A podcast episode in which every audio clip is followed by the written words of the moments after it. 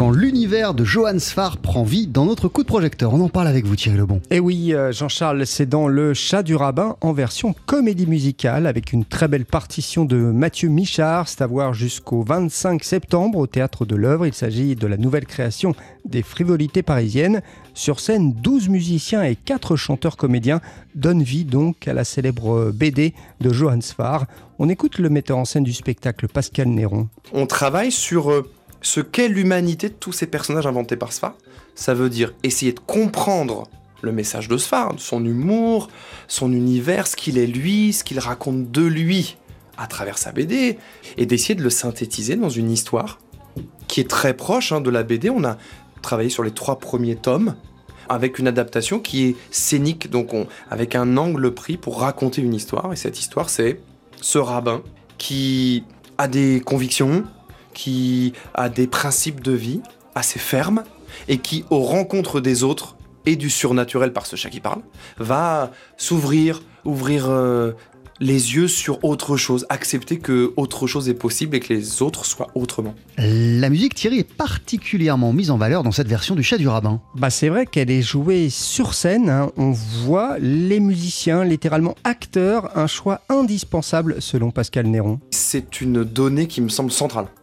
Centrale parce que la compagnie est une compagnie de musiciens et que c'est leur ADN. C'est comme ça.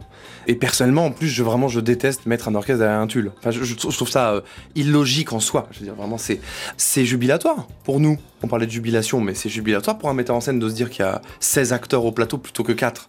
Et puis c'est vrai que dans notre histoire, bah, les musiciens, ils sont partie prenante de tout, puisque euh, avec Mathieu Michard, on a essayé de travailler pour que tout le monde puisse jouer ensemble et que tout le monde puisse être acteur vraiment de, cette chose-là.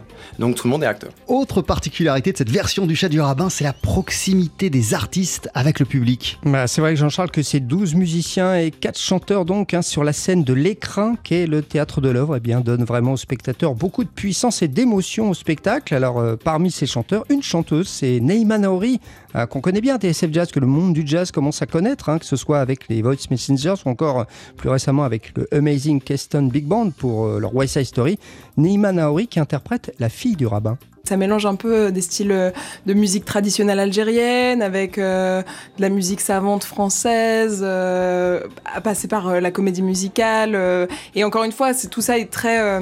je pense qu'on n'a pas du tout essayé de faire un truc à l'américaine, et c'est ça qui me plaît aussi là-dedans. Je pense que là, on réussit à s'approprier le terme de comédie musicale sans essayer de copier Broadway.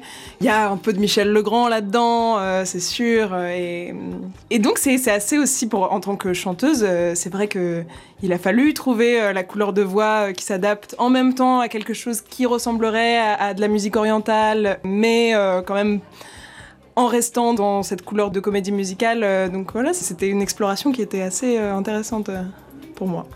Le pari était audacieux, Jean-Charles, et il est réussi vraiment avec ce chat du rabbin version comédie musicale. Gros gros coup de cœur pour ce spectacle en ce qui me concerne. C'est à voir jusqu'au 25 septembre au Théâtre de l'œuvre à Paris. Et pour en parler, vous avez rencontré euh, le metteur en scène de cette version, Pascal Néron, ainsi que Neima Naouri. Merci beaucoup Thierry Lebon.